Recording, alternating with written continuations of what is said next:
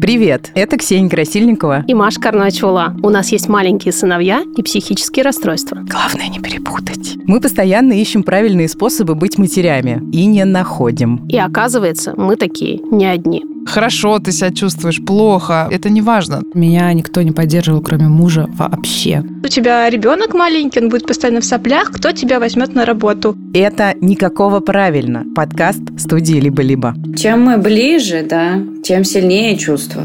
Никаких невыполнимых стандартов, никаких женских предназначений, никакого правильно. Слушайте везде, где есть подкасты. Вообще-то это полный пи***ц. Мне такое в школе не рассказывали. Вот и все, вот и все.